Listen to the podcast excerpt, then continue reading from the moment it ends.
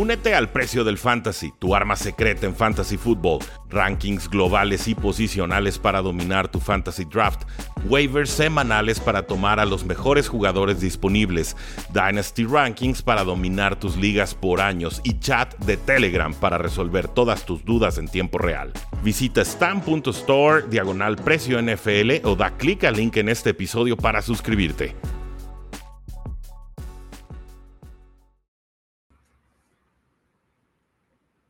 Saludos a todos, Rudy Jacinto, Carlos Rosado y este es el resumen de semana 14, un partido emocionante el de Sunday Night Football, dramático con paliza de los Cowboys 33 a 13 y un resultado, Carlos, que deja completamente rediseñada la cima de la NFC. ¿Cómo estás? Sí. ¿Cómo está Rudy? Buenos partidos, ¿eh? también los que vivimos esta semana 14. Este, y bueno, pues ya estamos viendo mucho de lo que vamos a ver en postemporada, ¿no? Muchos equipos ahí buscando un puesto. Este partido de los Cowboys contra los Eagles, yo no esperaba tanta paliza, sí esperaba que los vaqueros ganaran el juego por cómo habían estado jugando.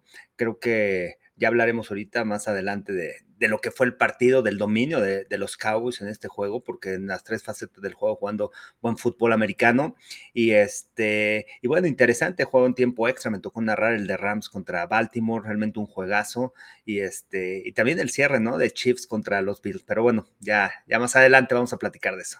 Vamos a hablar a fondo de todos los partidos, pero yo quiero empezar con este, Carlos. Rompí mi regla de irme más por orden cronológico, porque creo que las consecuencias de este partido son amplias y son vastas y se le notaba en la cara a, todos los, jugadores y los coaches también de Filadelfia, ¿no? Sabían lo que significaba este partido a domicilio después de haber conseguido un resultado tan importante contra los San Francisco 49ers. Eagles llegaba sin margen de error y llega una paliza, realmente una impotencia total, sobre todo de las Águilas de Filadelfia eh, en la primera mitad. Pero enfoquémonos primero en lo que hicieron bien los Cowboys. Creo que necesitaron una victoria importante en casa ante su afición y la consiguen. Quizás su victoria más impresionante de la temporada. Una vergüenza lo que le hicieron, o bueno, vergonzoso lo que le hicieron a los Eagles. Mejores en ataque, mejores en defensa, incluso en equipos especiales con un Brandon Aubrey eh, espectacular en dos intentos de casi 60 yardas.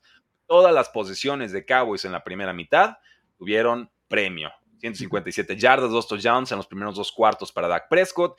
Encontró a cinco receptores distintos para más de 35 yardas. Defensivamente no podía eh, Eagles moverle el balón a los vaqueros eh, y lo, lo, que dijimos de los pateadores, ¿no? Entonces le pedíamos un juego grande a los Cowboys. Ahí lo tienen, damas y caballeros. Cowboys ahorita es líder divisional. Sí, y es lo que necesitas, ¿no? Para el mes de enero, jugar buen fútbol americano, tener buenos equipos especiales.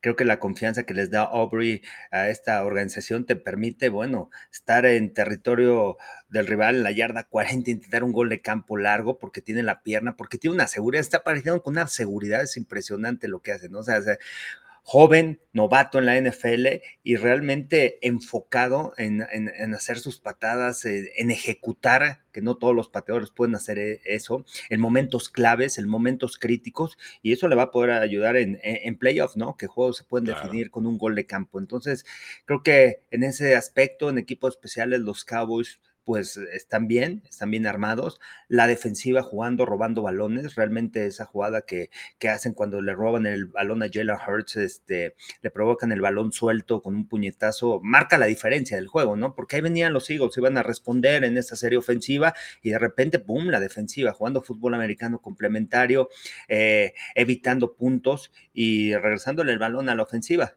Me ha gustado mucho cómo han ajustado después de la lesión de Leighton Vanderage en toda esta defensiva con Marquis Bell en el centro del campo como linebacker. Este era un safety, lo bajaron como linebacker, tiene esa actitud, pero tiene esas habilidades para cubrir en pase.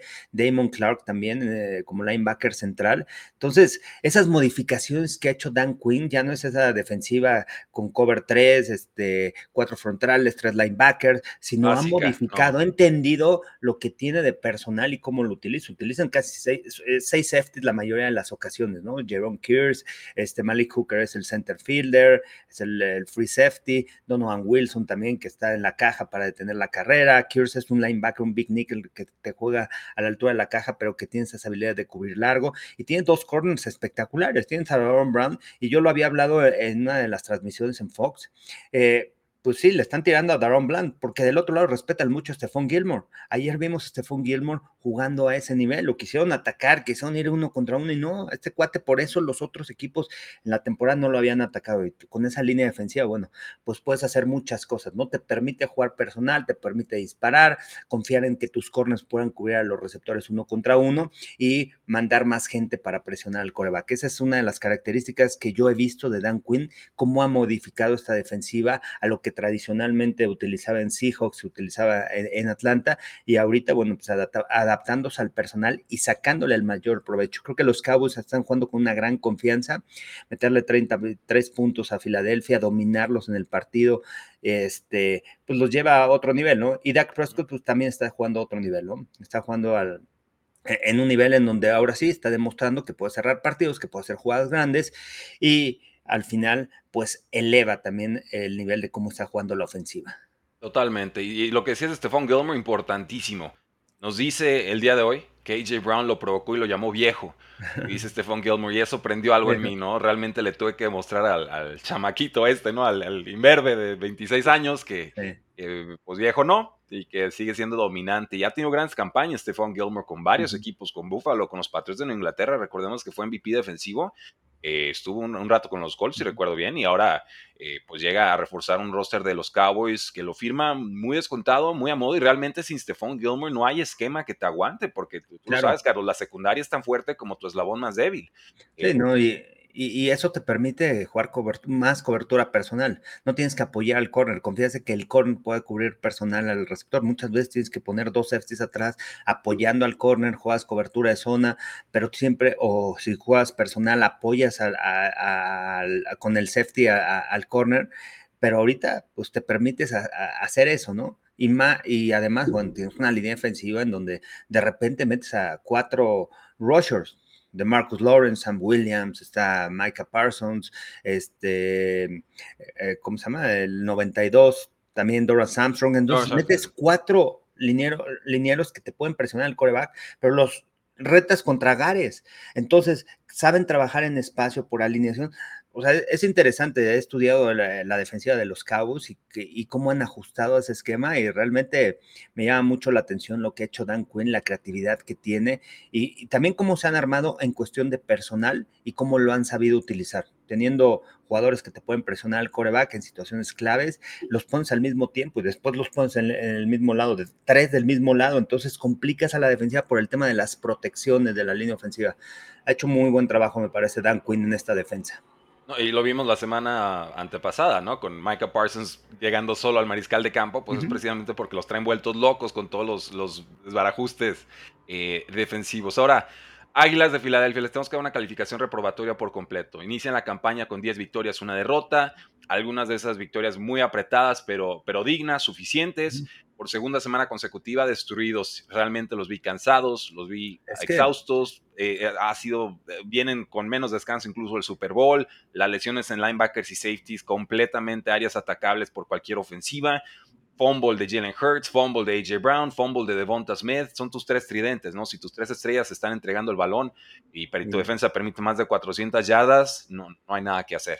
Y está pasando lo mismo del año pasado. Equipo que se enfrenta con los 49ers a la semana siguiente tienen muchos problemas por el tema del cansancio físico, porque San Francisco es un equipo físico, es un equipo que te golpea, es un equipo que te deja agotado.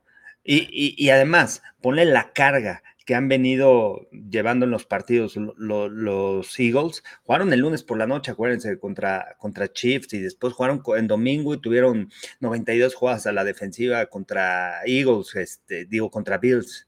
jugaron contra Chiefs, luego fueron contra Bills y fue un juego largo, se fueron a tiempo extra, tuvieron 92 jugadas a la defensiva. Después jugaron contra los 49ers, un juego físico, y ahora contra contra Dallas. En cualquier momento tu equipo ya se debe agotar, ¿no? Es lo que le está pasando a, este, a Filadelfia. Está jugando casi sin gas, ya es complicado aguantar tantos partidos y siendo tan físicos. Y, además, estás todavía en temporada. Estos juegos los vives en postemporada. Y bueno, vamos a ver cómo llegan también para el mes de diciembre, lo que cierran. Y o sea, en cuestión de talento, tienen un equipo para ser contendientes, para competir, para estar en el campeonato, pero a ver si les da también, ¿no? O sea, que se mantengan este cierre de la temporada. No, no recuerdo bien el calendario, pero creo que ahorita ya bajan un poquito, ¿no? De, eh, en el tema de partidos, en el tema de, de equipos tan físicos. Ya lo tienen, damas y caballeros. Gana Cowboys 33 a 13. ¿Qué opinan de esta victoria o de esta derrota? Háganos saber ahí en la casilla de comentarios. Dejen su like, suscríbanse al canal, como no. Aquí estamos con Carlos Rosado de Fox Sports MX. Vamos a seguir analizando toda la semana 14. Y Carlos, tenemos que pasar a este siguiente partido que tuvo muchas controversias y sobre todo del head coach y del quarterback. Sí. Te voy a dar el marcador y te dejo opinar lo que gustes, Carlos, porque me intriga muchísimo. Tú eres una, una persona muy mesurada, muy templada. Y, ahora, y Andy Reid también. Y, aquí se me salió del caudal. Entonces tú dime, Buffalo Bills 20, Chiefs 17. Oiga, y, y, antes de irnos con este juego, quisiera igual preguntarte a ti y a la gente, ¿creen que podemos poner a Mike McCarthy como coach del año con lo que ha hecho con los Cowboys? O sea, realmente es de, llamarse la atención, ¿no? Muchas críticas al principio de la temporada, el calendario muy fácil por parte de, de los vaqueros, pero bueno, está cerrando bien, creo que ha manejado muy bien los partidos dos, tres detallitos en el juego de Seahawks, pero al final supo resolver al final. Y, este, y, a mí me parece que en, el manejo del juego ha cambiado mucho Mike McCarthy. Ahí se las dejo para que opine la gente y este y vamos con este juego, también me tocó narrarlo. Realmente Josh Allen pues es espectacular, ¿no? Sigue siendo está a un gran nivel a pesar de todas las intercepciones y todo que ha sufrido todo el año, pero bueno, el, el problema también es que se echa el equipo a los hombros, o sea, es todo Josh Allen, Josh Allen, Josh Allen, cuando no le sale, cuando viene el pase interceptado, cuando el receptor se le cae y le interceptan el balón. realmente ha tenido un ¿eh? temporadón, o sea, ustedes vean el video de Josh Allen y realmente ha hecho un gran trabajo, ¿no? A, a este, cargando al equipo. Y ayer otra vez, ¿no? Este, a pesar de que le interceptan un balón, sacan tres puntos los Chiefs. Este, Josh Allen espectacular en la última serie ofensiva cuando tiene que ser clutch, el pase que le pone a Latavius Murray, impresionante. Hay una cuarta oportunidad que le pone a Kincaid cuando están tocando la puerta y de ahí anotan los Bills en, esa serie ofensiva. Tremendo lo que hace. Realmente me llama mucho la atención. Gran juego por parte de los Bills, pero a pesar de eso, los Chiefs tuvieron la oportunidad y otra vez los receptores, bueno, cometen un error, ¿no? Equivocación. Aquí el tema de Kadarius Stone es que eh, siempre como receptor tú volteas a ver al oficial, estoy bien alineado, estoy bien alineado, si te dice sí, órale, ya. Tú puedes y moverte hacia adelante, hacia atrás, pero mientras el árbitro ya te diga, ya estás bien, o sea, tienes algún, hay algunos tips, ¿no? Como receptores eh, en, en, esas cuestiones. Pero aquí Canario Tony, pues le faltó esa experiencia, ¿no? De voltear a ver al árbitro, estoy bien alineado y todo, y bueno, se les va. Estaba muy mal alineado, era obvio, también la jugada, ¿no? Lo que hace Patrick Sí, eso es lo que más duele. Eso, es lo que más duele. Salió la jugada del siglo. Y, y, estaban mal alineados. El que anotó el touchdown fue el mismo Menso que te soltó los tres pases en la semana uno, que Patrick Mahomes salió a defenderlo. Y ahora aquí, pues, detona, ahora sí, yo, yo diría una crisis, porque a Patrick Mahomes vociferando de esta manera contra el referee. Y Andy Reid diciendo un trabajo algo decepcionante lo de los árbitros, digo, les van a caer unas multas que, que ahí te encargo, ¿no? Eh, y han habido varias decisiones también a favor de los Chiefs, eh, incorrectas, y no se han quejado. Y pues, ahora les toca la, moneda contraria. Dicen ellos, realmente yo no creo que sea una moneda contraria, yo creo que se marcó adecuadamente y igual yo nunca jugué fútbol americano, entonces yo no puedo opinar de esto, pero para mí eh, no, es el jugador, no el referee. Si el referee te dice sí o no, tú volteas pues es propina, pero eso es una mala costumbre, ¿no? Y, me llama la atención que mucha gente dice, no, ¿por qué Mahomes? Y los critican y por qué actúan así. Realmente es la adrenalina del partido y, la situación del juego y cómo te quitan una jugada así, ¿no? Una jugada grande en donde puedes ganar el partido. Eh, al final tú como coach le dices a los jugadores, nunca le vas a ganar a los árbitros que les grites. Los puedes presionar, sí, sí los puedes presionar, que eso mm, es un, tema que muchos entrenadores, muchos jugadores lo hacen pero al final una decisión nunca la va a cambiar el oficial y nunca le vas a ganar el árbitro. Al contrario, puedes perjudicar a tu equipo. Todo nos pasó con los Dinos este, este año en LFA. De repente estábamos una tercera, un castigo que nos marcan, que no era castigo, nos marcan, nos echan para atrás, empezamos, este, le empiezan a gritar al oficial, eh, empiezan a reclamar y terminamos de estar en una tercera y veinte con, un, con el castigo terminamos en una tercera y 58 o tercera y cincuenta y tantos. Increíble. Nunca le vas a ganar al oficial. Ahí yo aprendí que nunca le vas a ganar al oficial aunque le grites, aunque le hagas lo que sea y puedes perjudicar a tu equipo. Al final, pues es la adrenalina, ¿no? Del partido. Seguramente Mahomes en esta semana va a pedir disculpas por la actitud que tomó. Creo que es una persona que ha madurado mucho, es maduro en la NFL y va a pedir disculpas por, por, cómo se comportó. Al final, bueno, pues debieron haber ganado desde antes. Pero también es la frustración, yo creo, de Mahomes de no poder generar jugadas explosivas. Y cuando te generas algo, no sale. Y, de repente cuando generas algo, se le cae un receptor. Juegos como el de Eagles, ¿no? De repente el pase largo, la oportunidad, ¡pum! Se le cae a Marquez Valdez Cantlin. Cuarta oportunidad, ¡pum! El pase a Justin Watson se le va de las manos. Entonces, yo creo que es una frustración que va acarreando también Patrick Mahomes de varios partidos en donde dice, ¿a quién confío? ¿De, ¿Con quién voy a ir con mis receptores? Lo único que con el que confío es Travis Kelsey. Y, sabemos que Mahomes no es un coreback de ritmo, no un coreback que se echa para atrás y va a su progresión, sino que extiende, compra tiempo. Entonces los receptores se tienen que saber mover. No es fácil jugar en el esquema de Mahomes. Y es un coreback en donde el cuate te puede poner desde el otro lado te puede cruzar el balón y no esperas la bola, ¡pum! El balón te llega. Entonces, Magic Johnson. Estar preparado para ese tipo de situaciones. Me parece que los receptores no están preparados para eso, ¿no? Para, para hacer esas cosas. A nivel de creatividad. y, al final, y al final el pánico, ¿no? También, este, eso también es de carácter. También Kadarius Tobin tuvo un, un, error antes del partido, creo que en el tercer cuarto, y este, se le cae un pase. Entonces, son aspectos en donde dices, puta, no tengo receptores, ¿en quién me voy a respaldar? O sea, ¿a quién confío? En momentos críticos, ¿no? Entonces... Sí, no, y, quería comentar que, justo eso, se le pide mucha improvisación a los receptores, pero obviamente en una especie de riff o, contragolpeo con, con, con, Mahomes, ¿no? O sea, es como el jazz, ¿no? Yo te doy una, una partitura, un, ritmo y tú me lo tienes que responder y sobre eso yo te lo respondo. Y aquí lo que vemos es que solamente responde la música, ahí sea Pacheco que no jugó y hubiera hecho una gran diferencia. Eh, Travis Kelsey, que siempre está dispuesto a, entrarle ese ritmo. Y a veces Rashid Rice, pero a, veces, o sea, muy circunstancialmente. Pero Rashid Rice es de pases cortitos. O sea, Exacto, si no, pases cortitos y él genera yardas después de la recepción, porque tiene velocidad, pero. Es otra cosa. Pero alguien con esas, o sea, que puede ser largo, que puede ser vertical, como lo que tenía con Tyreek Hill, de repente se volteaba, compraba tiempo, eran ocho segundos atrás de la bolsa y de repente, ¡pum!, te ponía el balón y Tariq Hill hacía la gran jugada ya en, el perímetro. Improvisada contra Ravens, me acuerdo de muchísimas. Entonces, pues bueno, estos, estos Buffalo Bills sacan el resultado 20, Chiefs 17, un final complicado, agónico. Todavía le quedaba tiempo a los Buffalo Bills para intentar una remontada y hasta dice Mahomes, con Josh Allen del otro lado no obtienes la victoria garantizada si le dejas un minuto, ¿no? Eso es obvio, pero ya entran los Bills, pido muerte, a domicilio contra el Coco de siempre y resuelven y empiezan bien el partido, sobre todo con James Cook. Me gustó, se alejaron de él en la segunda mitad, pero en la primera estuvo muy dominante. Iban 14 a 0, una entrega de balón eh, hace que pues, Kansas City tenga que estar ahí tratando de jugar a remolque. Ya en la segunda mitad se asentó la defensiva de los Buffalo Bills, consiguen un 3 y fuera importante antes del, field goal eh, decisivo. Y bueno, Buffalo finalmente no todo funcionó perfecto todo el partido, pero hicieron las jugadas necesarias y creo que eso hay que reconocer solo a este roster, a Joe Brady y a compañía. Y de los Chiefs, pues lo, que decíamos, ¿no? Realmente eh, amanecerá que Darius Tony en el roster, ¿no? Porque ya sin que Darius Tony irían con un récord de 10 victorias, primeros sembrados, localía, semana de descanso y, realmente nada más desaparecer la ofensiva, ni siquiera es que necesitas que alguien más hiciera un poquito extra, ¿no? y qué triste hablar en esos términos de alguien, pero es la realidad.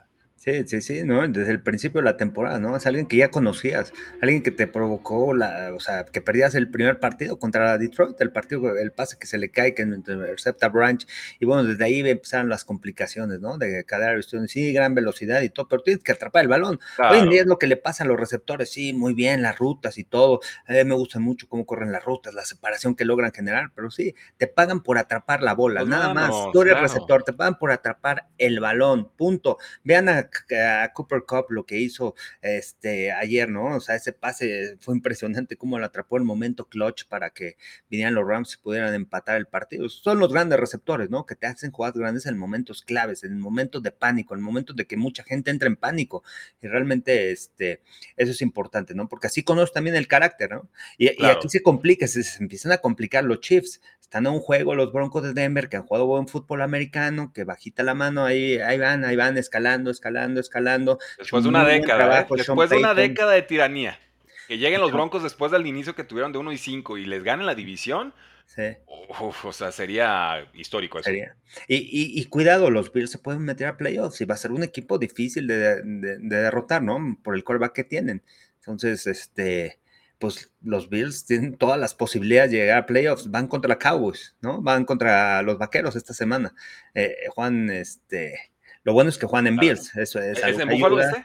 Ah, creí que en Dallas. Creo que, creo que sí es en. Lo no sé, ¿no? ¿Es en Dallas o en. lo, lo confirmo en tiempo real. Pero buen juego, ¿eh? Vamos a ver.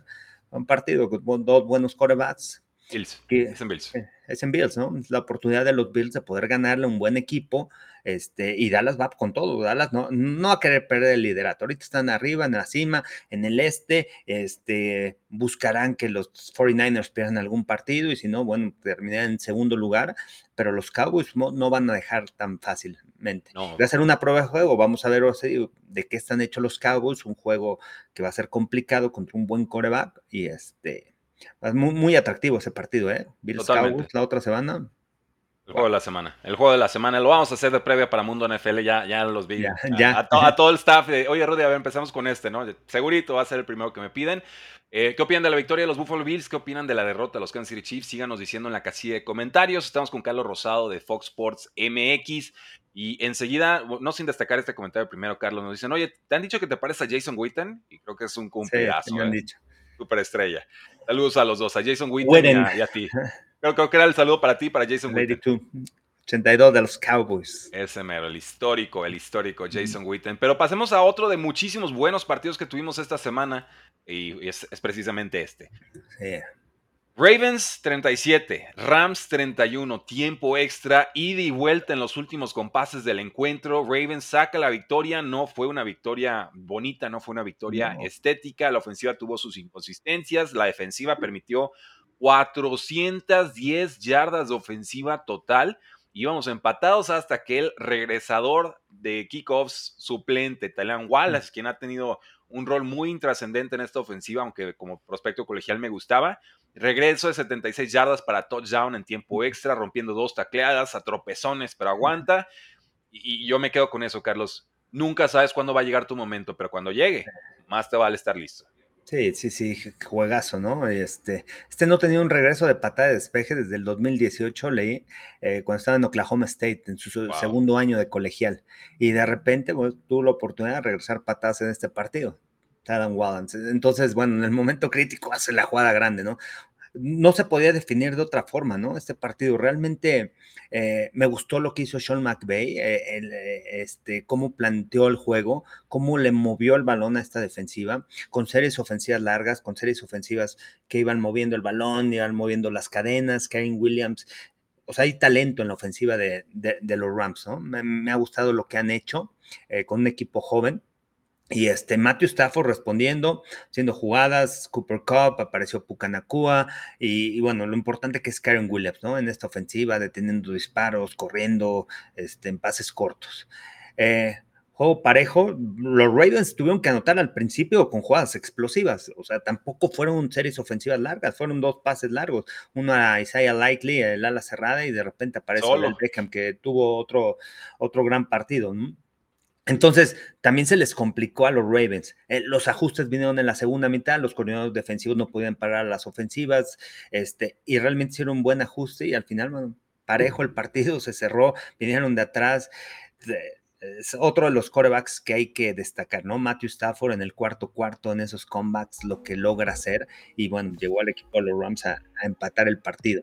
Lamar Jackson jugando buen fútbol americano, Quizá le haga falta Mark Andrews ahí eh, eh, en el centro del campo, en su primera opción, ahí buscándola atrás de los linebackers, que este, me parece que es una, alguien que le, que le falta, ¿no? Más allá de, de alas cerradas, un receptor, un slot y, en pases cortos y, alguien en quien confiar, ¿no? Odell Beckham se ha vuelto ese, ese jugador de confianza para, para Lamar Jackson. Y al final, bueno, realmente yo creo que este puede ser el partido de la semana. ¿eh? Para mí eh, fue el, juego en donde muy parejo los dos. O sea, las estadísticas, eh, intercambios de balón, todo muy parejo, ¿no? muy parejo. Eh, eh, nos fuimos hasta el tiempo extra, una serie ofensiva para Ravens, los detienen, una serie ofensiva para los Rams, los detienen, tienen que patear y ahí viene el regreso de patada. Entonces, este, son de esos juegos que al final, bueno, los Rams pudieron haber ganado, sí, y este, pero bueno, los Ravens logran demostrar que son para mí el equipo más fuerte de la conferencia americana junto con los Dolphins. Creo que estos dos equipos están un poco arriba. Vamos a ver cómo cierran la temporada. Y les va a ayudar mucho, ¿no? A, Ravens una victoria así, venir este, y ganar en tiempo extra. Y para los Rams, pues la, eh, no sé, creo que ahorita en el panorama de postemporada están fuera.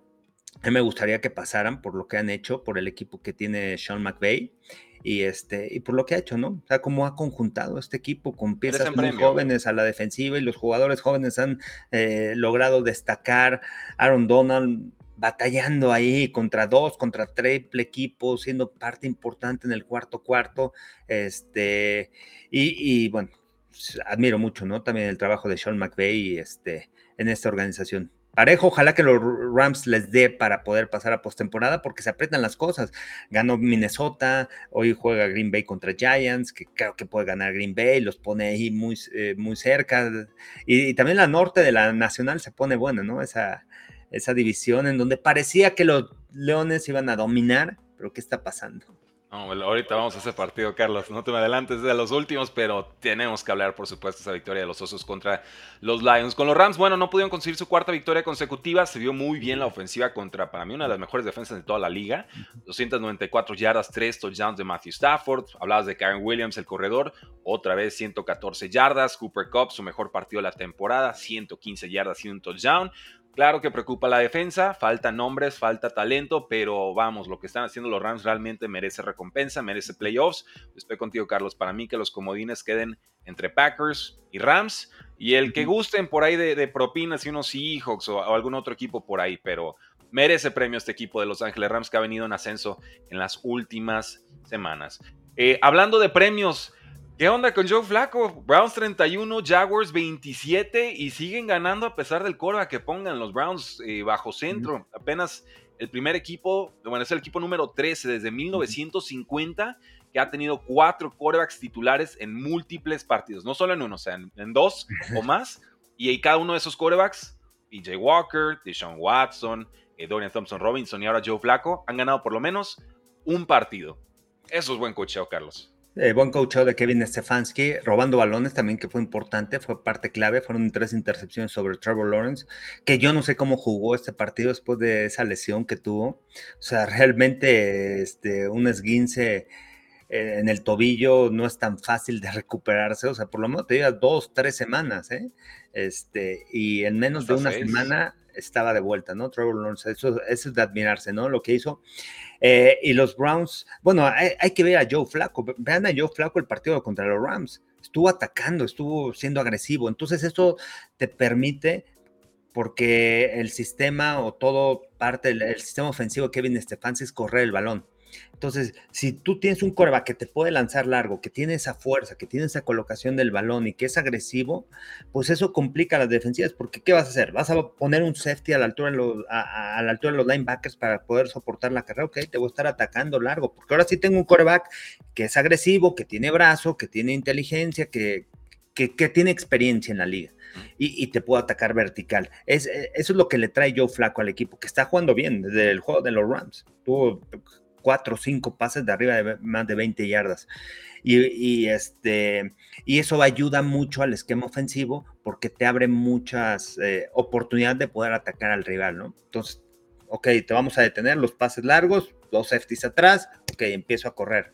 Entonces, empiezo a hacer mi, mi, juego, ¿no? Con una línea ofensiva sólida, con una línea ofensiva que, que, puede empujar con las trampas, con bloqueo de zona, con la variedad de carreras que tiene el equipo de, Cleveland. Es lo que les trae este, este coreback, ¿no? Joe Flaco. Y por otro lado, tiene una defensiva que, bueno, pues a pesar de lesiones, a pesar de que ha permitido muchos puntos, sigue siendo una defensiva que hay que tenerle cuidado, que en momentos críticos te roba un balón, te puede hacer una jugada grande y que tiene jugadores que te pueden hacer este, la jugada importante, ¿no?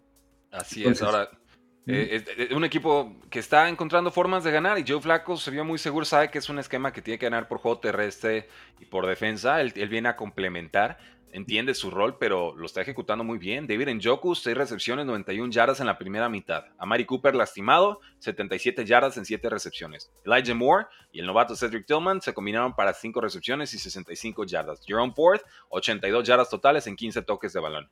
Y en defensa lo que decías, ¿no? Borran a Travis Etienne, desaparece el juego terrestre de los Jaguars, le ponen aún más presión a Trevor Lawrence de tener que lanzar. No se vio bien Trevor Lawrence, no se esperaba que se viera bien de una lesión tan fuerte. La verdad no tendría ni que estar en el campo, se admira, se agradece, pero me pareció muy pronto. Y, es de esos, y es de esos juegos que, aparte de Jim Schwartz, también es uno de los mejores coordinadores defensivos, el coordinador defensivo de Browns, este, ok, vas a jugar con Trevor Lawrence, ok, ¿me vas a ganar el juego?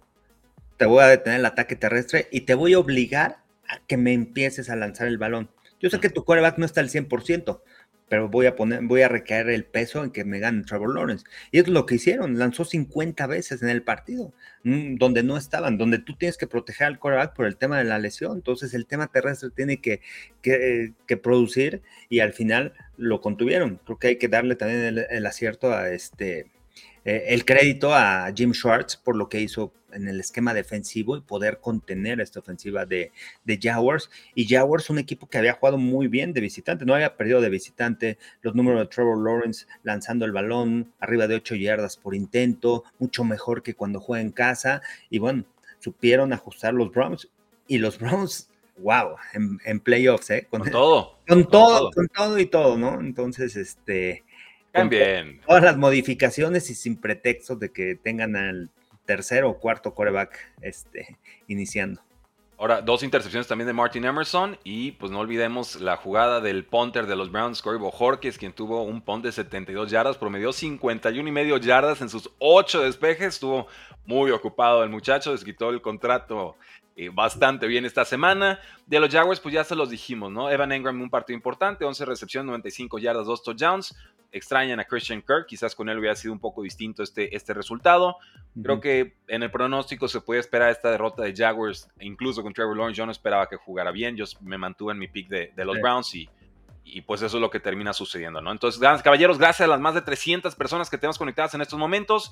Dejen su like y su comentario, respondemos todos. Nada más vamos a terminar primero con todos los resultados de la semana 14 con Carlos Rosado de Fox Sports MX. Eh, platiquemos de los Bengals 34, Colts 14. Yo aquí erré el análisis por completo, Carlos. Dije, lo de Jake Browning es espectacular, va muy bien. En algún momento se nos va a desinflar, se nos tiene que caer. Es un debut demasiado escandaloso en cuanto al porcentaje de pasos completados para mantenerse. Pues no fue en este partido y no fueron estos Colts los que terminaron resolviendo el, el, o, desenmascarando a, Jake Browning, todo lo contrario, ¿no? Eh, van ya tres partidos y juega bastante bien. Viene de pegarle a los Jaguars, que es una muy buena defensa y ahora 275 yardas y dos touchdowns. Los Bengals, un plan de juego ofensivo seguro, pasecitos cortos, funciona la estrategia. Chase Brown, tres pases pantalla atrapados para el running back, 80 yardas totales, incluyendo un touchdown de 54. Y aparte, Browning tomó algunos ataques en profundidad. Encuentra a T. Higgins en dos recepciones de más de 25 yardas cada una. El pick six costoso, por supuesto, irá aprendiendo de esos errores, eh, pero vamos, es que ni siquiera importó que lanzaron pick six porque todo lo demás, el balance es sumamente positivo. Sí, sí, sí, sí. Y además, o sea, los, el porcentaje de pases completos, ¿no? De Browning, casi tiene 78%, 80%. Este, y en los juegos que ha jugado, ¿no? O sea, en lo que lleva la temporada, después de la lesión de Joe Burrow. Este, y es un coreback, bueno, también que tuvo éxito, ¿no? De la preparatoria, cuando llegó a la Universidad de Washington, jugó varios años ahí y, este, y puso grandes números. La experiencia ayuda también. Este, eh, la experiencia que tuvo en colegial y también adaptarse, el cambio que ha hecho Zach Taylor en adaptar a las jugadas y el esquema ofensivo a las cualidades de, de, Jake Browning, ¿no? Porque al final este equipo recae mucho en lo que puede hacer Joe Burrow, en las habilidades, en esos pases al, back shoulder, tiene esas habilidades también para escapar y todo, y este, y cómo adaptas, ¿no? Después de la lesión de Burrow, perdiste a tu coreback titular y entonces te tienes que adaptar contra con un joven, y lo ha hecho bastante bien, entonces también este, es importante lo que hacen ahí los coaches, Zach Taylor eh, haciendo un buen trabajo, y con esto ponen la posibilidad de que Cincinnati pueda estar también en la pelea, ¿no? Para playoffs. Yo también pensé que los Colts podían ganar, sin embargo, han ganado de diferentes maneras, han buscado la manera de anotar y no, no convencer, pero sí han hecho un gran trabajo, ¿no? Con lo que tienen, porque es, otro de los equipos que tiene un roster, pues, dice, mm, eh, no van a llegar tan lejos, pero están peleando ahí en el, en el sur. Afortunadamente para ellos perdieron los Texans, perdieron los Jaguars y bueno, muy pareja se pone esa, esa, e, ese sur, ¿no? De la americana. Hubiera sido una declaración importante que hubieran ganado los Colts, no sucede así, realmente diría que decepcionan, digo, no es que se esperen mucho estos Colts todavía, pero sí estaban para, creo yo, pelear todavía un poquito mejor que esto, ¿no? Ronnie Harrison empata el partido a 14 con el Pixies antes de medio tiempo y después implotaron completamente en la segunda mitad, no llegan los, los ajustes, ¿no? La ofensiva no mueve el balón, extrañaron a Jonathan Taylor, creí que Zach Moss podía correr mejor, no fue el caso en esta ocasión, tuvieron cero yardas terrestres en la segunda mitad antes de conseguir 10 en las últimas tres jugadas del partido, Carlos. Pero es que ¿cómo borras, ¿eh? ¿Cómo borras un ataque terrestre a cero? O sea, eso es lo que no, me cuesta entender, a, cero, ni una yarda. Eh, eh, pues, les, ha, les, ha, costado también mover el balón, ¿no? Han tenido problemas. Vean cómo ganaron la semana pasada contra los Titans este, equipos especiales, la patada de dos patadas de despeje que taparon. Han ganado partidos contra Panteras de Carolina, ¿cómo ganaron? Los dos pases interceptados de Kenny Moore. Entonces es un equipo que no, o sea, no recae todo el peso sobre Garner Minshew, sobre la ofensiva, sino depende de que todas las unidades logren generar. Y de repente la ofensiva no, o sea, por lo menos una anotación, necesitas hacer algo, ¿no? Necesitas mover el balón. Pero otra vez la defensiva volvió a anotar. Entonces, no es un equipo que recaiga todos los puntos en la ofensiva. Y, eso lo entendió también Zach Taylor, ¿no? También cuando haces tú tu esquema, pues no cometer errores, no perder el balón, este, no equivocaciones, momentos eh, importantes del partido, proteger la bola, no voy a convertir, despejo, gano posición de campo, este, y así es como le vas ganando a los Colts, ¿no? sin alguna equivocación tuya que le permita meterse al partido. Y, te vas arriba, ¿no? Es un equipo también es difícil que, venga de atrás. Sí, sí, les cuesta mucho. Eh, o sea, como si nunca hubieran visto un pase pantalla realmente los Colts, ¿no? Cada pase pantalla era, era un home run. Y, bueno, eso es un tema de cocheo, tendrán que practicarlo en estas semanas. Sigan dejando su like, sigan dejando sus comentarios. Enseguida vamos con todos ustedes. Aquí lo estamos leyendo en tiempo real. Vamos con este Jets 30, Houston 6. Carlos, se le vino la noche, la tarde, la mañana y todos los tiempos a los pobres Texans. ¿Y de qué manera? A ver, entran al partido sin Tank Dell. Se les lastima a Nico Collins y luego azotón de casco contra el, contra el pasto, contra el piso de CJ Stroud y entra protocolo de conmoción, ¿no? Y, ahí viene Davis Mills a tratar de salvar las papas y pues no había nada que salvar. Zach Wilson se nos convirtió en, prodigio, por lo menos por un día nuevamente, ¿no? Ya, ya hemos visto este, e, e, este, esto de un juego bueno, cinco malos, yo ya me lo sé, pero jugó bien, jugó bien, 301 yardas, 209 eh, de ellas y dos touchdowns llegaron en la segunda mitad, fue imparable, Garrett Wilson 9 recepciones, 108 yardas, eh, y lo único que fue más impresionante fue el ataque, fue la defensa, ¿no? Que borran a los Texans por completo. Houston despeja en sus primeras ocho posesiones. Y Jets igual. Oye, aparte de esos 30 puntos, no es de todo el partido, es la segunda mitad, iban 0-0. Sí. Iban 0-0, ¿no? Eh, este, dos primeros cuartos. Y vienen esos 30 puntos. Bueno, son de esos partidos que le regresa la confianza también a Zach Wilson, a los Jets, este, y muchas dudas, ¿no? Con el equipo de los Texans. Ya ahí, bueno, lo que sucedió que ya todos los, tres equipos, por lo menos que jugaron ayer, perdieron del sur, ¿no? De la, de la americana, y eso ayuda también a los Texans. Vamos a ver también el tema de C. Stroud, ¿no? Para el siguiente partido, qué va a suceder con él.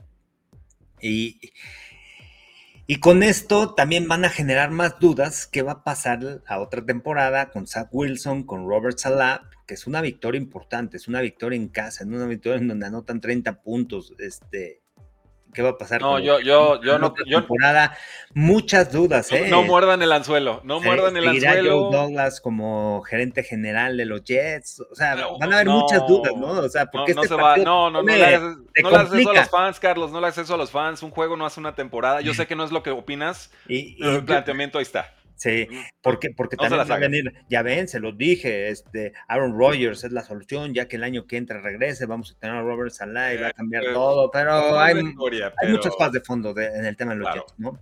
Pero sí te pone a pensar, ¿no? Después de que ganas 36, habías venido perdiendo constantemente, pero creo que el problema en los Jets va a continuar.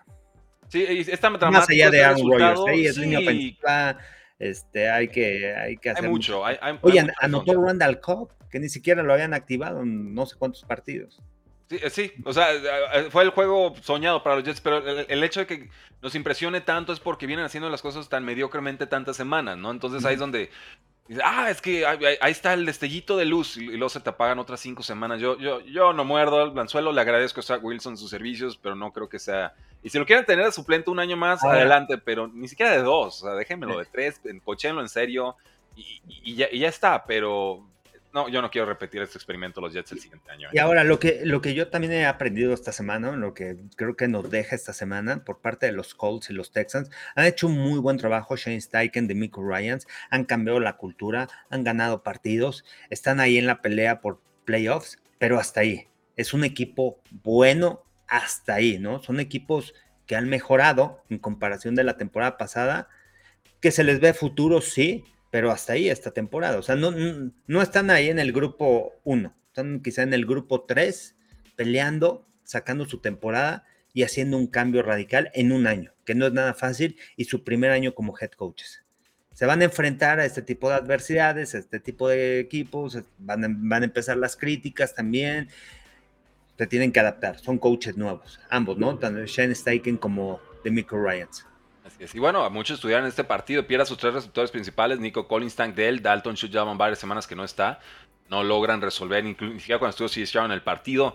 Eh, terminaron 1 de 12 terceros downs, con 0 de 3 en cuarto downs. La línea ofensiva no protegió a Stroud, no protegió a David Mills. Eso ha sido una tónica constante esta temporada.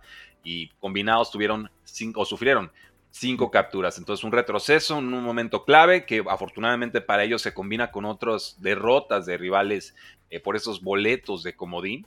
pero, pero vamos, no creo que aquí es, es, es un señalamiento importante y quizás hasta aquí llegue el roster de Texans porque ya son demasiadas lesiones en ofensiva. Vamos con los Bucaneros 29, Falcons 25. Carlos, eh, juego trabadito, emocionante al final, ida y vuelta. Desmond Ritter que sí que no, que si Mike Evans que sí que no, Baker Mayfield aguerrido. Los Bucaneros sacan el resultado y ahorita, damas y caballeros, Bucanero líder divisional y háganle como quieran. Oye, venían de cuatro derrotas, ¿no? Tres, cuatro derrotas en forma consecutiva. Ah, ha hecho buen trabajo, ¿no? Top Bowls en el equipo. Baker Mayfield me ha gustado, ¿no? Esta temporada. Eh, más allá de, números decentes, en comparación de otras campañas, pero el tema del liderazgo, ¿no? Se mantiene ahí en el equipo, mantiene el, unido, eh, el equipo unido, y eso creo que es lo que puede ayudar a los, a los bucaneros a llegar a playoffs. No sé si les dé, eh, Falcons, pues muchas dudas, y, lo más triste es que uno de estos equipos va a ganar la división. Va a pasar. Va a pasar, va a ganar la división y va a recibir en, en Wildcard bueno, así están las reglas NFL y esto de las divisiones es cíclico, pero, sí puede llegar con récord perdedor a, recibir un partido. Aunque reciban, ¿no? Aunque reciban, yo creo que ya en playoffs, eh, wildcard, yo los veo, es difícil que, no sé, todo puede estar en playoffs, pero realmente se enfrenta, este, no sé si puedan ganar. Los Bucaneros eh, permitieron muchas yardas en defensa, 434, pero encontraron algunas jugadas claves con el pick de Carlton Davis y también eh, dejaron ahí cerquita la ofensiva de Tampa Bay en la yarda 8 rival. Y dos, tres buenas jugadas, ¿no? También una apareció Bijan Robinson, este, que buena temporada, ¿no? También ahí hay que hablar del novato. Así es. Ahora, la papaya de Desmond Ritter, claro que no voy a avanzar de partido sin mencionarlo, ¿no? Aquí 347 eh, yardas por aire, ajá, y también lanzó una intercepción en su propia yarda 10 y también comete un fumble en su propia zona de anotación en, el segundo cuarto y ahí llega el, safety, ¿no? De, los Bucaneros. Son, errores imperdonables en un duelo divisional. Entonces, pues la experiencia de Desmond Ritter se vuelve repetitiva y no por eso empieza a gustarme. Los Falcons saben lo que tienen con Desmond Ritter y es exactamente nada. Pasemos y, confiar de ese sur, del sur. No, yo no confío en nadie. No, no, ¿cómo confías, hombre? No, ahorita espérate a que lleguemos a Panteras contra Santos y... Realmente, a ver quién va a ganar. Yo ahorita te digo Bucaneros y nada más porque van de líderes divisionales. Porque ganar a domicilio es importante. Pero y de repente Falcon. no, hay que los no, de los cuatro equipos no se hace uno. Uno bueno, no, sale. terrible, ¿no? Y aparte van a pasar con récord perdedor. Yo, yo cambiaré esa regla. está bien que el líder divisional siempre tenga, este, o siempre pase, no tengo ningún problema con eso, pero si tiene récord perdedor, yo sí le daría la localidad al, rival, ¿no? O sea, a ver, Chicago no va a pasar a playoffs. Hoy en día está jugando buen fútbol americano. Creo que es mejor que esos cuatro equipos. De acuerdo, totalmente de acuerdo. Ahorita llegamos a ese juego, pero totalmente de acuerdo. 49ers 28, Seahawks 16. Carlos, sabemos que estos partidos siempre son álgidos, son tensos, son, peleados. Pero ver a, a, DK Metcalf aplicando maniobras de WWE, de lucha libre en el campo, ¿no? Enterrando a sus rivales con, con tuercas y ¿qué, qué es esto, no? O sea, que Metcalf aguanta, no está jugando Gino Smith, está Drew Locke, están dando un digno partido, peleando más de lo esperado. No te vayas expulsado. O sea, entiende, los momentos del partido de la temporada, sobre todo porque esta derrota nuevamente aleja a Seahawks de postemporada y ahorita hicimos el ejercicio de playoffs ayer en la noche en la transmisión en vivo. y no veo a Seahawks clasificando, con todo y que es mejor que cualquier equipo de la Sur está, está, está complicando. Yo veo que Rams y Packers vienen con más ritmo realmente para pensar en postemporada. Sí, yo también veo a los Rams y me gustan más los Rams, ¿no? Pueden hacer más en playoffs. Han luchado, han hecho un buen trabajo, pero aquí demostraron los 49ers quiénes, son, ¿no? Son el mejor equipo de la NFL. Esas tres derrotas les ha ayudado mucho, les ayudó mucho en la temporada, son de esas cosas que necesitas ese bajón y de repente darte cuenta cuáles son tus errores, cuáles son las modificaciones que tengo que hacer. Fueron 527 yardas de los 49ers a 28 puntos, pero fueron 527, 368 de Brock Purdy, dominaron por tierra, por aire. O sea, están jugando muy buen fútbol americano, ¿no? Dominante los Niners y este. Y hasta ahí, ¿no? O sea, es un equipo que contendiente para llegar a, al Super Bowl. Y Brock Purdy, número uno para el MVP, ya, ¿Qué más quieren ya? No, no, no, Carlos, tiempo. decir que es el número, dos, número dos, y amaneció segundo en las apuestas después de lo de Prescott a los Eagles, ¿eh? Y, dejen de decir que este, que Mister es relevante, que ronda 7, ya, olvídense de eso. Hoy, hoy en día estamos viendo una era en donde es un coreback joven que supieron reclutar, que mucho crédito porque Brian Greasy, que es el coreback de coreback de, los 49ers, fue el que, eh, el que tomó la decisión, el que dijo, este coreback me, me, gusta, me llama la atención lo que vi en Iowa State, su experiencia también en el fútbol americano colegial. Obviamente rodeado de mucho talento, ¿no? Claro, y otra vez, como muchos otros, como muchos otros. Continúa ese récord impresionante de los 49ers cuando Divo Samuel está en el terreno de juego otro juego ganado, creo que son creo que 43, 44 juegos ganados cuando Divo Samuel está y solamente han perdido 18, 19 partidos. Algo así está el récord, ¿no? O sea, o sea marca mucho la diferencia. Sí, es, es, muy difícil defender esta ofensiva, lo sabemos. George Kittle y Brandon que comete un error en este partido, una entrega de balón. Eh, Divo Samuel, Christian McCaffrey te, atacan por todos lados, ¿no? Y una línea ofensiva que además hace unos pulls fantásticos. Trent Williams desplaza a quien quiera, como quiera, cuando quiera, y en protección de pase es absolutamente inamovible, ¿no? pero, pero démosle un poco de crédito a los Seahawks. Pelearon bien después de la lesión de Gino Smith. Drew Locke aguantó dos cuartos, cuarto y medio pero lo de siempre, ¿no? Drew Locke se nos vuelve muy agresivo en los partidos en, cuanto al, atacar con el balón, digamos, y fue interceptado dos veces. Deacon Metcalf anotó un touchdown en el opening drive y nada el resto del partido hasta que es expulsado en el cuarto cuarto, ¿no? La defensa pues provocó tres este, series ofensivas de San Francisco sin anotación, sin puntos, pero ya después consiguieron muchas jugadas grandes. Entonces Seattle muy golpeado, peleó decentemente, pero en la segunda mitad nuevamente se nos caen por completo. Y, ya estos 49ers, pues jugadas de, y las tengo aquí contadas, ¿eh? jugadas de 20, 23, 25, 25, 27, 30, 44, 45 y 54 yardas. O sea, no es puro pasito corto, este, esta ofensiva es muy explosiva. No, no, no, y Brock Purdy promedio arriba de 9 yardas por intento, es número uno en la NFL. Este, si ustedes ven las estadísticas, es un partido de 40 puntos, ¿eh? O sea, ven las estadísticas. Christian McCaffrey, ¿cuántas yardas por tierra? Eh, yardas totales, ¿cuántos ¿cuánto tuvieron? Jugadas explosivas, tercera oportunidad. Realmente dominaron. Tuvieron dos receptores de más de 120 yardas por aire. Christian McCaffrey, 145 yardas y un promedio de 9.1 yardas por acarreo. O sea, realmente no hay forma de que los Seahawks ganaran este partido. Y, creo que les fue bien con 28 puntos nada más. Sale discreto, sale barata la derrota. O sea, cuando tú ves, tú ves así las estadísticas del partido, ¿qué pasó? Dices, no, es un partido de 50 puntos. 70-20. Fácil. Sí. Sí, estoy completamente de acuerdo. Pero bueno, vamos viendo si los hijos pueden reponerse. Por lo pronto, San Francisco, que ayer tenía bien puesta su playera de los Cowboys, ahorita está líder de conferencia. Y pasamos a este juego, Carlos, que nos va a dar mucho de qué hablar. Y es que estos Detroit Lions se nos están cayendo a pedazos. Y yo tenía Lions para ganar este partido porque todavía quería creer en ellos, Carlos. Es una buena historia, pero ¿sabes qué? Estos osos de Chicago también. y, ya no es sorpresa. Eh, hace dos semanas Chicago también tuvo que haber ganado ese partido y Lions lo resuelve en los últimos cuatro minutos con como 14 puntos de la nada. Aquí Bears aprende, no comete el error y pues Jared Goff se nos volvió a hacer calabacita, ¿no? Ya, ya se está viendo como ese Goff de los últimos años de los Rams y, eso tiene que preocupar. Pues eh, ese es el esquema defensivo, ¿no? Cómo puedes atacar a Detroit, deteniendo el ataque terrestre, obligando a Jared Goff dropback, dropback, echándote para atrás, no play action, no pases con engaño. Eh, eh, esa ha sido su fortaleza para lanzar el balón, ¿no? De Jared Goff. Y, han entendido los rivales. Detroit ha jugado buen fútbol americano a la defensiva, ha crecido muchísimo a la defensiva. La adquisición de Montesuet creo que fue este, un acierto para el tema defensivo. Y creo que eso ha ayudado mucho a, a, los, a los osos. Eh, este, a los Bears y Justin Fields jugando bien, siendo más creativos y bueno, creo que ¿Qué va a pasar con Matt Iberflus? Esa es mi pregunta. Este, lo tienes que aguantar, la temporada, porque se acuerdan que lo poníamos en la silla caliente, va a durar, ha cerrado bien en sus partidos, le ganó rival divisional, este, ¿qué va a pasar con Matt Iberflus, no? O sea, porque ha levantado la defensiva, como quiera, la defensa ha mejorado y ese, ese es, esa es su responsabilidad, porque él es una mente defensiva, ¿no? Además de ser head coach, pero tiene la responsabilidad de todo.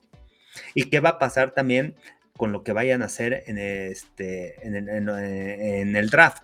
Van a escoger quarterback, porque Justin Fields está jugando todo, ¿no? O sea, se está jugando el que vaya a hacer un, vayan a hacer un cambio, y si hacen un cambio, pues está ganando valor para que otros equipos lo puedan tomar y los, y los osos tomen un coreback. ¿Qué va a pasar con esos osos? ¿no? O sea, esa es una incógnita de cómo van a cerrar la temporada. Han jugado buen fútbol americano a la defensiva. Justin Fields de repente tiene muchos buenos destellos, tienes habilidad física, ¿vas a armar tu equipo alrededor de él o te vas a deshacer y vas a buscar otro coreback? Las opciones de Chicago. ¿Cuál será? La pregunta para todos, ¿eh? está difícil, pero, lo padre de este equipo de Chicago es que está compitiendo bien, ya tiene un refuerzo defensivo y van a tener opciones. Y para mí, y lo saben todos los que estudian finanzas, las opciones valen. O sea, tienen un valor monetario las, opciones. Mientras más opciones tengas, más valor tienen esas opciones y las opciones se compran y se venden. Chicago ahorita, con lo que ellos decidan, transforman por completo el off-season de todos los equipos de la NFL, ¿eh? porque es o coreback franquicia que ya tengo, posiblemente, o primer pick global, o me lo quedo o lo vendo. Entonces, e, ellos deciden qué va a pasar en el off-season para todos. Y, también Justin Fields, ¿no? Gana valor. Ok, me vas a cambiar, ok.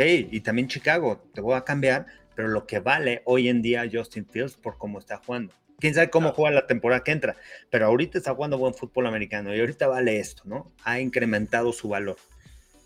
Totalmente, Sin tener esa confianza, ¿no? De que Justin Fields pueda ser el coreback franquicia, pero bueno, pues ha demostrado una mejoría. Y, cómo lo están demostrando con números, ¿no? Y regresando de lesión, Carlos, a ver, eso tampoco es sencillo. Vienes de lesión, en la primera mitad te viste francamente mal, toda la ofensiva y toda la defensiva se vio mal. Regreses y de pronto, pum, DJ Moore, de pronto, pum, Cole Kemet, de pronto, pum, Khalil Herbert, lo que tenga, con eso voy a trabajar. Y, hasta, Tyler Scott tuvo una recepción, el novato, ¿no? Entonces ya empezamos a ver nombres que no aparecían antes. Ahora Justin Fields está siendo capaz de darle valor a más de un receptor, ¿no? Para los efectos de fantasy fútbol es un comentario muy común de cuántos, mm. cuántos receptores pueden ser valiosos en esta ofensiva con este coreback. Y normalmente es uno o dos. DJ Moore, nada más, ¿no? Entonces, pues bueno, eh, ojo, estos osos de Chicago iban perdiendo al medio tiempo y finalmente ganan con una buena actuación dominante en la segunda mitad. Apagan a los Lions en ese, en ese segundo tramo. Los Lions tuvieron seis posesiones en la segunda mitad y terminaron así. tres despejes, todos fueron tres y fuera, una cuarta oportunidad fallada, luego otra cuarta oportunidad fallada y dos entregas de balón. Los Bears los limitan a solamente 76 yardas en los últimos dos cuartos y explota DJ Moore con un touchdown por tierra, uno aéreo, Justin Fields 281 yardas, dos touchdowns, se ve más cómodo en esta ofensiva. Si siguen jugando así, le van a arruinar la temporada más de un equipo, creo que aquí a los Lions, que podían ponerse en un cuádruple empate por el primer sembrado, más bien van de reversa y ahora se ven más vulnerables que nunca. Y aparte, ahí te va el calendario ¿eh? de Detroit. Ay, no, ni me digas. Siguiente semana van contra los Broncos. Los Broncos como vienen y van por playoffs. Muy difícil. Después visitan a Minnesota. Voy, ahí sí voy la. Rival divisional, Minnesota jugando buena defensa. Y después van a Dallas, en donde los Cowboys mm. van, van, a, van, van a la ATT, donde los Cowboys pues nadie les gana y anotan más de 30 puntos. O sea, no tiene, o sea, los, y además cierran contra vikingos, van a jugar contra Minnesota este, en dos de los últimos tres partidos.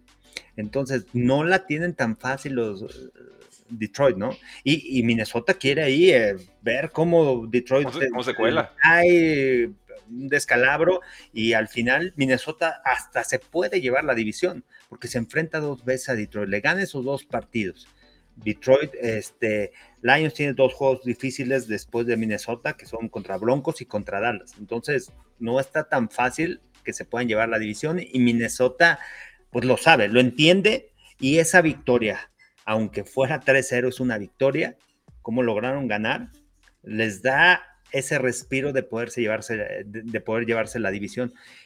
Y no solo es eso, también Green Bay, que viene de atrás y que hoy juega contra, contra los Giants y que ha jugado buen fútbol americano y que vienen enrachados y que ya le regresan. O sea, ya empieza a crecer también este equipo. Hay que verlos hoy. Tienen que ganar, tienen que, este, tienen que dominar, tienen que demostrar que es un equipo de playoffs y que Jordan Love sí es un quarterback bueno, ¿no? O sea, ¿por qué fue primera selección? Confiaron en él, ha ido creciendo conforme pase la temporada, tienen un equipo joven, tienen buenos receptores, pero son jóvenes y vamos a ver en qué nivel están los Green Bay Packers. Hoy, hoy, hoy va a ser un buen termómetro, ¿eh? Totalmente. de los Packers por el, por, el, por el rival y porque se enfrentan a un buen coordinador defensivo, ¿no? Con Don Martindale, aunque los Giants no han jugado un fútbol americano, pero se enfrentan a un equipo que va a pelear. Sí, eh, vamos, y, ya se espera que estos Packers ganen medianamente con comodidad, ¿no? Entonces, donde se vaya complicando, quizás sea un retroceso, importa mucho cómo cierra la temporada. Pero ahí lo tienen, caballeros, Chicago 28, Lions 13, y bueno, si va a ser su rival la siguiente semana, hablemos de ellos. Los Broncos de Denver 24, Chargers 7. Tomé a Chargers para ganar este partido, Carlos, y luego se fractura un dedo Justin Herbert. Y digo, es el resumen de la temporada de los Chargers. Ya, ya nada me sorprende con ellos, se encuentran nuevas formas de perder. Eh, entonces prepárense, ¿eh? vamos a tener que un Thursday Night Football con Aiden O'Connell de Raiders contra Easton Stick. O sea, el juego del siglo. Pero por lo pronto, los Broncos han jugado buen fútbol americano los últimos dos meses. Llegaron y dominaron contra los Chargers. Jonathan Cooper, una de las jugadas más importantes en el primer cuarto, intercepta un pase, deja la ofensiva en la yarda 3 de los Chargers. Y por supuesto, el pass rush de los Broncos asediando y dominando completamente una línea ofensiva de los Chargers que permite seis capturas. Lanza una intercepción Russell Wilson en su primera jugada ofensiva, pero pues no, realmente el resultado nunca estuvo duda para estos, para estos Broncos. Y Russell eh, se recupera con 224 yardas y dos touchdowns. Entonces, pues yo creo que Broncos a pura fuerza de voluntad y, buen trabajo se va a meter a postemporada porque llega en un ritmo y realmente lo ha mantenido, como decimos, esos dos meses. Sí, la estrategia y el entender, ¿no? ¿Qué tipo de jugadores tienes? ¿Cómo vas a ganar los partidos de Sean Payton? Ha hecho una buena estrategia para, para controlar esos juegos. ¿Cuál, cuál, cuál es esa estrategia de Sean Payton? Es un equipo que sabe que no puede venir de atrás, que es complicado. Es un equipo que te tienes que ir con la ventaja y, y lo demostraron en este partido, ¿no? Se van 10 por 0 arriba, y empiezan a controlar el juego. Empiezan a correr el balón, es un equipo que tiene que ser físico, ha corrido bien el balón, Javonte Williams ha sido eh, un arma importante a la ofensiva porque eso te, hace la, te abre las posibilidades y empiezas a atacar con tus receptores. Y Cortland Sutton también ha sido un gran socio por parte de Russell Wilson, ¿no? Qué, qué recepción espectacular lo que hace, ¿no? A una mano se la lleva en un pase largo y este, y bueno, ya hemos hablado mucho también de los Broncos en estos programas, sobre, sobre el cambio de cultura de Sean Payton, sobre cómo empezó la temporada, cómo está terminando, que es lo más importante. Y, bueno, sí me gustaría ver a los Broncos en, playoffs por todos esos cambios, por toda esa adversidad que han sufrido a lo largo de la temporada y ese cambio de cultura. Y demuestra Sean Payton ser un gran entrenador en jefe. De estos Chargers, ¿qué podemos decir, Carlos? Realmente vida o muerte, más o menos como los Buffalo Bills en, esta semana, y pues decidieron muerte. Llegaron sin punch, sin ideas, pierden a Justin Herbert por lesión. Eh, estuvo en cinco posesiones en este partido Justin Herbert y no anotaron un solo punto. Entonces tampoco es que con Justin Herbert quizás hubieran ganado este partido. Iba a más competitivo, pero este juego era de Broncos. Y qué lástima, ¿no? Bueno, por parte de Justin Herbert, de estar en esta escuadra con este coach, que realmente pues, semana tras semana se, habla, ¿no? De Brandon Staley, Brandon Staley, y, bueno, es, de los que no creo que regrese la temporada que sigue. No, ya esta temporada ya lo tuvo de propina, tuvo que haber sido despedido el off-season pasado. Esta ofensiva no convirtió una segunda oportunidad en tercer down con Herbert o sin Herbert. 0 de 12. Les gana Broncos en ataque, les gana Broncos en defensa duelo divisional ante los ojos del mundo. Es, este, este juego es el que le van a recordar a Brandon Staley cuando lo despidan, Carlos. Eh, estoy seguro de eso. Sí, este es el divisional. Eh, con este juego, si había dudas en, la familia Hispanos, con este juego te las quitaron. Y, no, y yo creo que van a despedir a todo el staff, ¿eh? No creo que Kellen Moore vaya a brincar. A no, no puede, ¿eh? no puede Kellen Moore realmente tampoco ha demostrado, ¿no? O sea, lo trajeron para hacer puntos y otra vez, o sea, pocos puntos. Este, ya lo hemos mencionado aquí también, no es un eh, coordinador ofensivo que pueda cerrar, ¿no? Al final los partidos con esta ofensiva y más con ese coreback. ¿Cuántos equipos quisieran ese coreback? Todos. A ver, todos los equipos. Mi, pregunta para todos ustedes y muchos odian a los Patriotas, otros no. Bill Belichick, ¿qué hubiera hecho con este equipo? Con esta defensa que tiene, tienes eh, a uno de los top pass rushers, ¿no? O sea, en líder de capturas con Khalil Mack. Tienes jugadores sólidos a la defensa, tienes jugadores buenos. Tienes un coreback elite. Y revivió al cornerback que los Chargers le vendieron a los Patriotas por nada, por sentado el mismo que firmó por 82 millones de dólares. Entonces, un, gran head coach que haría con este equipo, ¿no? Playoffs y yo creo que hasta ronda divisional. Hasta ronda divisional. Realmente el problema de Belichick no es no es el cocheo, es la gerencia. Y si no, tiene, si no la tuvieran Chargers, yo creo que sí llegarían a postemporada cómodamente. Por lo menos hubieran metido más de 7 puntos en este partido. Eh, no sé qué más esperan de los Lions. El problema es que la gente los tiene con expectativas altas. No, ya, ya todos ajustamos muy, muy, muy, muy a la baja. No te preocupes, Jesús Niebla. Pero vamos con este, con este partido. Vamos con los Saints 28, Panthers 6. Gracias a todos los que están conectados. Estamos con Carlos Rosado de Fox Sports MX. Sigan dejando su like y sus comentarios. Queremos llegar a 500 el día de hoy. Vamos muy bien. Necesitamos su ayuda. Queremos llegar a 500. Si les gusta la NFL, su like y su comentario. Eh, ¿Qué onda con estos Saints? Tenemos al liniero ofensivo gritándole en la cara a Derek Carr de, oye, compadre, este, ya me harté de ti, ya no te quiero ver, te tengo que proteger, pero quisiera tirarte a los lobos, ¿no? nunca había visto algo así. Pero ganaron, al final. Pero, sí, bueno, pero demuestras lo que, todos los problemas que hay internos, ¿no? A lo mejor tú ves lo que pasa en los partidos, los resultados, pero todo eso es el reflejo de lo que hay en el vestidor de los Santos. Muchos, muchos problemas dentro de, del vestidor, un equipo que tiene talento. ¿Qué va a pasar? También otro de los que están en la silla caliente, Dennis Allen. Si no gana la división, también Dennis Allen para afuera, ¿no? Adiós. Y ya nos decían aquí que no, que no clasifiquen para que ya se vaya, porque los fans de Saints están hartos. Aquí hubo buenas y, hubo malas. Oye, y, Carolina, ¿no? O sea, ya saca. Bueno, el problema era Frank Reich, no, pues tampoco. O sea, pues es que no, no hay eh, dónde. y, es, lo mismo del año pasado. Y el año pasado con Steve Wilkes lograron conjuntar al equipo, ganar algunos partidos. Este año no lo han podido hacer y no están ni cerca de lo que fueron el año pasado, también cuando corrieron a su head coach. Entonces, un problema interno muy grande el que viven las Panteras, un problema en cuestión de liderazgo, en cuestión de, de pues nadie sabe hacia dónde se van a mover este equipo, ¿no? O sea, cuál es la cultura, hacia dónde quieren, cuál es la misión, cuál es la visión, a dónde queremos llegar, ¿no? Sí, y, obviamente los coaches toman nota, Carlos. Los jugadores, por supuesto, pero los coaches toman nota. Ahorita, esta vacante las Panteras de Carolina, que se espera quede vacante, que no quede el interino, va a ser la menos preferida por todos los coaches. O sea, si Frank pasa de Colts después de una mala temporada aquí a Panteras, es porque Panteras era su última y única opción. Y entonces la acepta y ahí no lo culpo. Pero ya después de estar despidiendo así, Todos saben que, llegas con la pistola a la cabeza. ¿Quién se quiere meter a esa situación?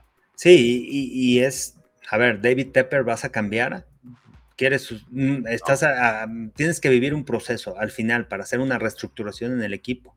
Tienes que entender lo que se tiene que hacer, ¿no? en cuestión cultural, en cuestión de eh, cambio de muchas cosas. Y no es de la noche a la mañana. Si quieres un cambio de la noche a la mañana, no lo vas a tener, ¿eh? No lo vas a tener en, Carolina y vas a seguir corriendo coaches a mitad de la temporada. Ya lo hiciste con Ron Rivera, ya lo hiciste con, Matt Everflus, ya lo hiciste con Steve Wilkes, ya lo hiciste con, este, con Frank Reich. Entonces, ¿cuál es el problema aquí? Yo creo que el problema es más de fondo hacia dónde quieren, eh, tienes que vivir un proceso, tienes que entender hacia dónde vas a ir, a dónde quieres llevar a tu equipo, cómo se ganan los partidos en la NFL, cómo tienes que empezar a armar a, tu organización, tienes que entender muchas culturas, cómo desarrollar este, un equipo ganador. Este, y se me ha cerrado porque viene de, un programa que él era socio, tenía acciones con los Steelers. Un equipo que solamente ha tenido tres head coaches que ha entendido ese proceso, que ha entendido esa cultura, que ha entendido todo eso, ¿no? Pues no lo entendió muy bien. no lo entendió muy bien, lo único que puedo decir. No, no tomó, no llevó libreta esos días o no sé qué pasó. Algunas cosas buenas, unas malas. Digo, eh, cerrando la, idea de aquí de las Panteras, es un equipo malo. Había unas jugadas en las que Bryce Young un drop, dos pasos para atrás y ya tenía tres defensivos encima, ¿no? O sea, no puede ni siquiera eso, pensar un paso. Esto lo vimos desde pretemporada. Es increíble que desde pretemporada veamos eso. Jugó tu quarterback selección número uno en el draft y le pegaron fuertísimo en pretemporada. ¿Y cuál ha sido la evolución de, Carolina a lo largo de la temporada? Si, si, tú haces una comparación y dices, ok, un equipo malo, un equipo que lleva un ganado, ¿no? Ves a los Osos de Chicago y ves cómo han ido mejorando semana tras semana. No con el roster estelar ni con un, un quarterback elite, pero es un equipo que ha ido mejorando. Algo ha hecho Matt Iberflus que ha ayudado al equipo, que ha ayudado a sus jugadores a desarrollarse. Algo que no ha pasado en Carolina. Entonces, por eso digo, el problema es, es más de fondo y, este, y no sé si aprendan la lección. Houston aprendió, ¿eh? O sea, cuando traen a Demico Ryans, lo firman por tres años, otra organización que estaba hecha un desastre, ¿no? O sea, en cuestión de cambio de coaches, cambio de coaches, y esto no, y esto. Entonces, mucha rotación. Ahora creo que van a dejar este coach más años, dejarlo trabajar y dejarlo preparar el equipo. Crecer, claro. Ahora estas Panteras pierden un fumble con Bryce Young, un, un, despeje bloqueado que fue regresado para touchdown, dos oportunidades de cuarto down fallidas, ya intentaron ser más agresivos en cuartos down, pero pues si tu ofensiva es mala y arriesgas más, pues probablemente te va a salir mal el asunto, ¿no? Y eso es lo que termina sucediendo. Eh, no pudieron convertir en, varias oportunidades, realmente uno de siete ahí.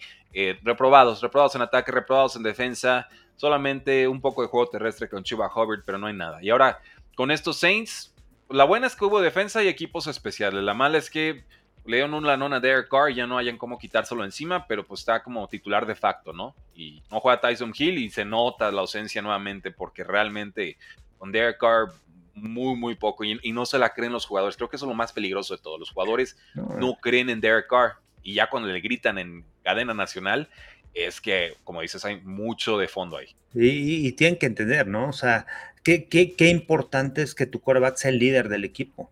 E, e, esa es la clave de todo. El coreback tiene que ser el líder del equipo, lo tienen que respetar los jugadores, pero también te tiene que hacer respetar con qué, con sus actuaciones en el campo, fuera, dentro y fuera del campo. Que eso es algo que, que, que yo sí le puedo admirar a Baker Mayfield, ¿no? Que ha hecho en Tampa Bay, con el equipo que tiene, como, sea un coreback pues regular en la NFL que ha perdido muchos balones, pero que lo respetan en cuestión de liderazgo, ¿no? Es muy importante esa posición de coreback. Y, que no lo tiene Derek Carr, ¿no? Claro. Decían que despiden a Everflux, no, no creemos, bueno, yo ahorita creo que no lo despedirían. Y dicen aquí, pues Silvia Salvaje, a mí tampoco me gusta Derek Carr. Pasamos así entonces a este partido histórico, Carlos, por todas las razones equivocadas. Vikings 3, Raiders 0, eh, casi 60 minutos sin un punto. Eh, un pase muy alto a Joshua Dobbs que deja completamente vendido a Justin Jefferson, tiene que estirarse de más, eh, le dan un golpe brutal en las costillas, se va hasta hospitalizado, en puntos lo mandan a la banca, entra Nick Mullins, no funciona tampoco.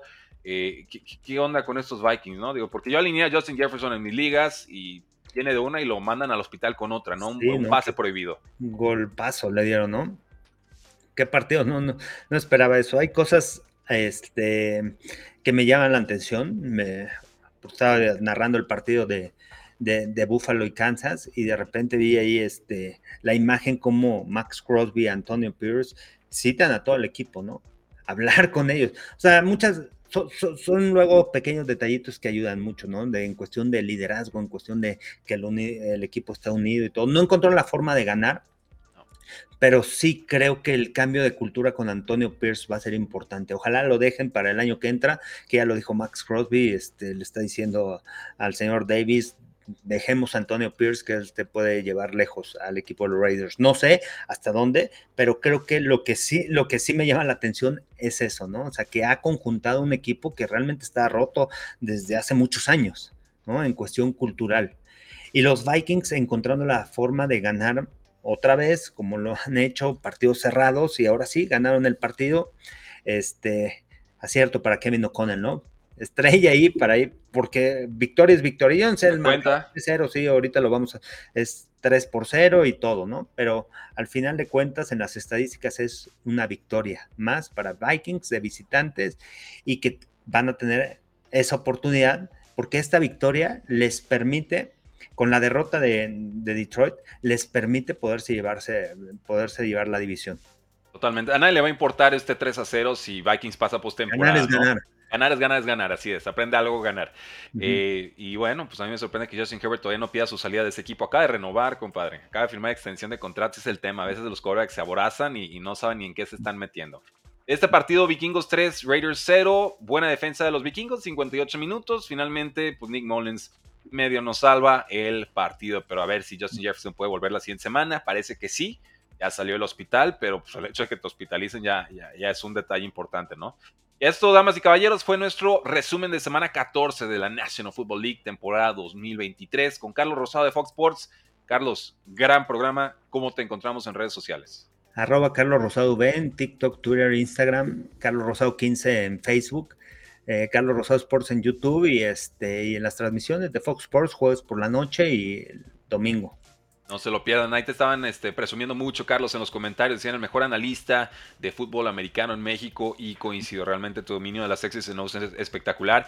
Y las sutilezas de tu análisis para todo el tema de receptores, el día de hoy quedó realmente eh, impecable, ¿no? Saludos a Kader Stoney y a su no saludo a los árbitros al momento de alinearse. Damas y caballeros, yo soy Rudy Jacinto. Despedimos el formato podcast y nos quedamos para una sesión de preguntas y respuestas porque la NFL no termina y nosotros tampoco.